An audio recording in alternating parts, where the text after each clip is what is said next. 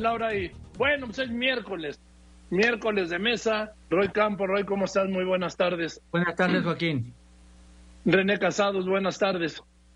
Mi estimado Joaquín, como siempre, abrazo inmenso, buenas tardes. Buenas tardes, don Pepe Fonseca, buenas tardes. Joaquín, feliz de saludarte, buenas tardes. A ver, don Pepe, echan una provocación para que pueda ir al corte y después ya regresamos para que se den. Mira, eh, ahora que estamos viendo ah, por segundo día al presidente eh, debatiendo y criticando a los Estados Unidos, al gobierno de Estados Unidos, a su sistema político, a su democracia, todo, yo creo que eso da la medida del sofocón que se llevó con la, las concentraciones del pasado domingo. Y solo viene a demostrar que el presidente López Obrador, después, en su quinto año de gobierno, está descubriendo la dificultad que tiene para entenderse con las clases medias y sobre todo con las clases medias, muchos de ellos que votaron por él, ¿eh? No, don Pepe, si no, no tiene ninguna dificultad para entenderse con las clases medias, ya las desechó de su proyecto. Dice que solo los pobres. Y llegó a decir el presidente que la pobreza era una estrategia política. Entonces, con las clases medias no quiere saber nada. Pues eh, ahora se dio cuenta, yo creo que el domingo, que a lo mejor su cálculo está equivocado, Joaquín. Pues vamos a ver, voy en los anuncios y regresamos con la mesa. Roy Campo, René Casado y don Pepe Fonseca. Y yo te provoqué para provocarte sin éxito alguno. Sí, claro, sí, claro. Pero no, Joaquín. Mira, al final de cuentas, el presidente lo que está probando, tiene razón, su apuesta son los pobres, pero ni siquiera en eso confía. Ya no confía en el pueblo bueno y politizado del que nos habla todas las mañanas, porque si confiara en él, lo dejaría votar libremente y no hubiera intentado hacer su reforma electoral. ¿eh? No confía en el pueblo. Por eso quiere cargar los dados a favor del partido oficial en la elección. Bueno, ¿tú qué, opinas, Roy? A ver, yo, mira, Joaquín, yo estoy de acuerdo contigo en esto. No, eso de que no entienda las clases medias, que el presidente tiene muy claro, a lo mejor mucho más claro que todos los demás. Él sabe cuál es su target. Desde la elección del 21, ¿te acuerdas cuando la clase media le llamó aspiracionista, ¿no? Y, ejemplificó en la Benito Juárez, porque que por eso perdieron eh, la Ciudad de México. Eh, y luego cuando se le cuestionó esto, dijo, no, es que hay que crear una nueva clase media. Es decir, no es que esté en contra de la clase media, sino de esa clase media aspiracionista. Y entonces ya que Pepe mezcló dos cosas ahí, por un lado la manifestación de, del domingo, donde el presidente sabe que ahí mezclado puede haber alguien que en su momento fue de él, o puede haber alguien que no sea FIFI, puede haber, pero que en su mayoría son opositores a la 4T, y decide perderlos como tal y decir, ustedes son mis contrincantes, ustedes son... No, eh, son unos corruptos. Corruptos. Decide perderlos porque entiende que ahí no está su target. Ahí no es el target y en su polarización él tiene el polo mayor. La polarización no, que no se trata de que sean dos polos iguales. Él tiene a seis de cada diez y entonces él alimenta. Ahora, lo que mencionó sobre lo que le dijo a los norteamericanos es grave, es grave desde el punto de vista de relaciones exteriores, de haber, lo, eh, Perú, lo de Perú, o sea, es, está apoyando a Pedro Castillo, que estaba acusado de corrupto, y, se, y, se, y está en la justicia y lo está apoyando. Rescató a Evo Morales, se niega a criticar a la dictadura de Nicaragua, entrega la Belisario Domínguez al presidente de Cuba. Este tipo de cosas son como posicionamientos ideológicos hacia un segmento y luego voltea hacia Estados Unidos y grave lo que le dijo a Estados Unidos, con todas las contradicciones, ¿eh, Joaquín? Porque hay dos contradicciones ahí en una en 20 minutos, dos contradicciones implícitas, ¿no? Decir, Estados Unidos es injerencista en Perú y luego decir, por eso me meto yo, ¿no? Por, por eso me meto yo a Perú y le digo espuria a la presidenta es también injerencista. Y por otro lado le dice al presidente de Estados Unidos que en México hay mucha más democracia que en Estados Unidos, ¿no? Por eso la quiero cambiar. o sea, ¿de qué se trata? ¿no? Yo, sí, es que yo me quedé con eso, Roy. Y dice el presidente que en México hay más democracia que en Estados Unidos. ¿por qué la quiere quitar? Sí, o sea, no, hay una contradicción ahí, ¿no? Se quejan de que cambie las reglas cuando no se dan cuenta que tenemos mucha más democracia. Pues por eso se están quejándose, ¿no? O sea, estás quitando algo que funciona bien. Bueno, y le dice a Estados Unidos algo que no sé si se les va a olvidar, pero que les dice, Estados Unidos está gobernando, está gobernado por, por la aristocracia. Aquí somos el pueblo, allá es la aristocracia. No, no, eh, sí, sí, en términos de, yo creo que la oficina de Marcelo Obrar, inmediatamente es qué hacemos, ¿no? Vamos a solucionar esto porque precisamente no se le da muy bien las relaciones exteriores al presidente. No, no, no es lo suyo, René. No se le dan muy bien y tampoco no se le dan muy bien, eh, Joaquín. Sin duda alguna es necesario hacer eh, énfasis en ello, la conceptualización de las reglas esenciales de la política exterior eh, mexicana y no se le da bien tampoco el, rigor conceptual de cuando habla de aristocracia, como dice Roy, o cuando habla de, de, de eh, otros términos confundiendo la plutocracia con la oligarquía. Y el que tenga él un plan claro porque tiene seis de diez y que desde el día uno su política fue fugarse hacia adelante y polarizar, eso no quiere decir que tenga este sinnúmero de deficiencias en su concepción de lo que es eh, la política exterior, en la concepción de lo que es la democracia y el rigor que deben tener las conceptualizaciones de la teoría política y en este caso de las formas de gobierno. Y de que eh, hay que hacer también énfasis que en aras de su interés personal deja a un lado políticas de Estado y un, enfrentamientos innecesarios con el Perú o con España, como hemos visto, o agitar las aguas con Estados Unidos, podrán redituarle para sus bases y sus seguidores, pero eso no es lo indicado para los intereses nacionales y lo que conviene a México. Por otro lado, es muy significativo lo de eh, la marcha, la manifestación, la concentración en la Plaza de la Constitución, porque una vez más le aboyan la corona enfrente de su palacio, entre comillas, en esta Plaza de la Constitución y le disputan simbólicamente las calles, la concentración en las plazas. Una vez más, simbólicamente, una manifestación cívica ciudadana como lo hizo con votos en el 21 y como se expresó el pasado 13 de noviembre y ahora este domingo, comunican en un gran mensaje resonante de que el presidente, por más poder que tenga, es vencible, no es invencible. Y de eso sí está Nadie es invencible. presidente y Palacio. Nadie, nadie es invencible, don Pepe. Así es. Mira, es lo, que, lo que no termino de entender Claro, nos lo dijo don Carlos Ursúa cuando después de que se renunció en uno de sus primeros artículos en Universal. El presidente todo lo ve a través del cristal de la política electoral. Pero aún así, Joaquín, es incomprensible. Él sabe que la relación con Estados Unidos en este momento es fundamental para su gobierno y para su sucesor, aunque él lo designe y lo escoja, va a ser elemental y esencial una buena relación con Estados Unidos, su socio comercial con el cual tiene firmado México un tratado. Y sin embargo, asume posiciones, unos dicen como las de Luis Echeverría, no, Joaquín. Luis Echeverría no comía lumbre. Luis Echeverría asumió posiciones de neutralidad en la Guerra Fría. Y el presidente ahorita está tratando de asumirse como un líder de izquierda radical siendo el, segundo socio comercial de Estados Unidos. Dependemos, dependemos para lo que comemos, para todo, para lo que nos vestimos, de todo dependemos de Estados Unidos.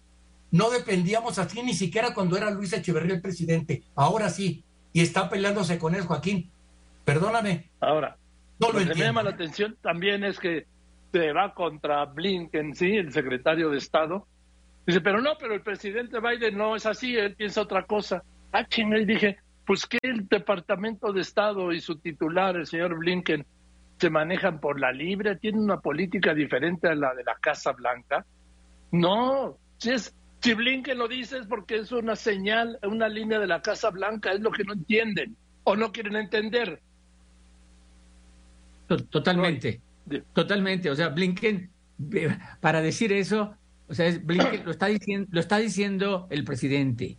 Lo está diciendo el gobierno, al gobierno ese que le dice que no es pueblo, ese gobierno que además va a tener elecciones al mismo tiempo en el 24 que el presidente. Bueno, la elección de Estados Unidos será en noviembre, aquí será en junio, pero, pero en el mismo año estarán en campaña política. Eh, eh, eh, a ese, con ese. pero por otro lado, por otro lado, esto es lo que vemos de palabra, pero en las actuaciones creo que, que, que está haciendo chamba. O sea, de veras es, hay un razonamiento y qué pasa si no escuchamos al presidente y solo vemos lo que hace el gobierno, no estaríamos tan, tan criticones al presidente porque de repente se le va la boca, ¿no? Y en la boca pues se, se cometen pues hasta equivocaciones como las de decir que existe el Grupo del Río o Checoslovaquia o la Unión Soviética, ¿no? pero, pero a ver, quiero regresar un poco al domingo porque es la, la, la oportunidad porque acaba de pasar. Fue una gran manifestación, una gran manifestación. Eh, nuevamente superó a los que los hayan ideado, lo superó. Eh, lo que los gente no se les puede decir corruptos, si quieres señalar a cuatro, cinco, a diez o a cien de los que vayan, seguramente vas a encontrarles pecados, pero no a los cientos de miles que fueron como para llamarles corruptos. Eh, y el hecho de que no haya una figura central alrededor de estas manifestaciones le da más fuerza, le da más fuerza porque no es, no es alrededor de alguien, sino de algo. Y eso es mucho más fuerte, o sea, ese sí, porque ya no depende quién sea, es una presión para partidos políticos, no fue organizado por partidos políticos. Estos que fueron presionan al partido, a los partidos políticos de alianza para decir ya no queremos que esto siga, a ver ustedes si nos dan una plataforma, pero los van a presionar. Creo que hoy está en problemas Movimiento Ciudadano, porque Movimiento Ciudadano o los está escuchando ahí o no los está escuchando. Creo que Movimiento Ciudadano lo están poniendo en problemas porque los otros tres partidos de alguna manera no fueron convocantes o sea, fueron presentes y muy marginalmente, pero fueron Yo no creo, yo no creo, Roy, que ningún partido haya sido convocante, porque ¿a quién va a llevar el PRI? ¿A quién va a llevar eh, el PAN? ¿A quién va a llevar el PRD? Nadie, hombre, nadie. La gente salió porque fue convocado por una causa social, una causa de, de una mayoría, de una mayoría que piensan así. Oye, Joaquín, trata, trata de buscar en la historia alguna otra marcha que tenga esta característica, ¿no? O sea, que no, que no sea alrededor de una persona, ¿no? Porque efectivamente, López Obrador habla de que llenaron el Zócalo, sí, lo llenaron, pero sí eran alrededor de Cuauhtémoc o alrededor de, de, López Obrador, o sea, siempre, o por el desafuero, era alrededor de una persona. Es el hartazgo de las clases medias. O, o, de los presidentes. Los equivalentes, yo te diría que hay, los equivalentes serían en las marchas del feminismo, que no tienen cabezas visibles y no es por una causa, o la del 2004 de la seguridad, que, pero aunque ahí se había algunas cabezas, pero no era de un apoyo político. Esta sí es como un, surgimiento de un grito de un sector de la población, minoritario si quiere. El, presidente lo valoró en 25 millones, ojo, el lunes. Le dijo, lo valoró en 25 millones, no, no es cualquier cosa. No, no es cualquier cosa, porque 25 billones no juntaron ni Ricardo Naya ni Juan Antonio, José Antonio Mil en el 18, ¿eh? Así es. Ni juntos. Así es. O sea, René. cosa. Y si dijo una expresión de ese tipo, es que eh, lo más probable en este momento, pues sí, como hemos hablado, es que Morena y él prevalezcan en las elecciones presidenciales en este momento. Pero ¿qué puede pasar de aquí a esa elección? Es porque entonces sí, no está muy seguro de que pueda ganar si menciona esa cifra. Qué bueno que lo mencionan de esta manera eh, y qué bueno que haces énfasis, Roy. Justo eh, eh, eh, lo simbólico, lo fundante y trascendente es las características que tiene este, esta marcha, esta concentración y cuál es su gran desafío. Ha sido un significativo domingo contra el plan B del presidente y se traduce también en un apoyo y una confianza y, y en un mensaje hacia la Suprema Corte de Justicia. Es obvio que surgen preguntas lógicas y justificadas y pertinentes entre un movimiento de este tipo y qué es lo que sigue, sobre todo con quien tiene que encauzar lo que serían, en este caso, eh, eh, liderazgos y partidos políticos. Sí, ¿Qué hacer? Eh, son las preguntas. ¿Qué sigue? ¿Quién lidera? ¿Hacia dónde? ¿Con quiénes? ¿Y para qué? ¿Hacia dónde va a ir este inicio de movimiento? ¿Cómo defender la democracia al unísono, al unísono que construye? Es una alternativa de coalición plural, alianza y frente de oposición potente y competitiva. ¿Y cómo convertir esta llamada marea rosa en un tsunami que encauce esta energía social plural, diversa, de capital simbólico, en una orgánica plataforma cohesionada, con sentido, que se traduzca en capital político electoral, ¿sí? ¿Para qué? Para que la causa se encauce. Voy a los anuncios y regreso con la... Eh, a, ver, Joaquín, cuando inició el año, en el primer programa del año, y hacíamos una perspectiva de lo que iba a pasar el año, dije que, hay que había que poner atención en tres instituciones a lo largo del año. Creo que justo estamos viviendo eso, ¿no? En el INE, hay que ver qué pasa en el INE, ¿no? Esta semana, el viernes, sabemos la lista de los posibles consejeros que van a quedar en lugar de los cuatro que salen eh, a partir de inicios de abril. Entonces, ahí en el INE hay que poner, en la Suprema Corte, porque ahora el plan B pasa a la Suprema Corte y la manifestación del domingo fue para presionar a la Suprema Corte. Y relacionado con la Suprema Corte, la tercera eh, institución, la UNAM, donde tiene el caso de Yasmín Esquivel, acaba de cambiar abogado general y va a la renovación de la rectoría este año. Entonces son las tres instituciones y creo que son las tres que están siendo el foco de atención en este momento. Sí, yo solo agregaría el Banco de México. Bueno, sí. René, una conclusión rápida, por favor. Sí, Joaquín. El domingo se comprobó que la imagen goza del prestigio de ser verdad. Lo que esta concentración, manifestación comunicó, como mencioné, en las calles del Zócalo y la Plaza de la Constitución comunicaron que no son patrimonio ni monopolio del presidente Andrés Manuel López Obrador. El mensaje fue concreto, fue certero, claro, concreto, categórico, contundente, sonoro y resonante. Defender la democracia mexicana del peligro en que se encuentra. La Corte como hemos dicho en otros momentos, Joaquín asumirá sin duda alguna su responsabilidad histórica y ojalá así sea. Interpretando la ley y la constitución, los ministros en su decisión tienen la última palabra. Fuerte abrazo, Joaquín, Roy, don Pepe. Gracias. Abrazo Buenas tardes. Gracias a ti. Don Pepe, una conclusión, por favor. Ahorita mencionaban ustedes este, que, que una plataforma. No, no, no. Plataforma Mis Polainas esta elección que viene es una elección donde se confrontan las emociones. Si no se mantienen viva la emoción del hartazgo de las clases medias, la necesitan dos o tres personas que las mantengan vivas, no los partidos políticos. Eso los necesitan, porque sin ellos no puede mandar a quien representa a las clases medias en la boleta electoral. Necesitas a estos tres desprestigiados partidos políticos, los necesitan.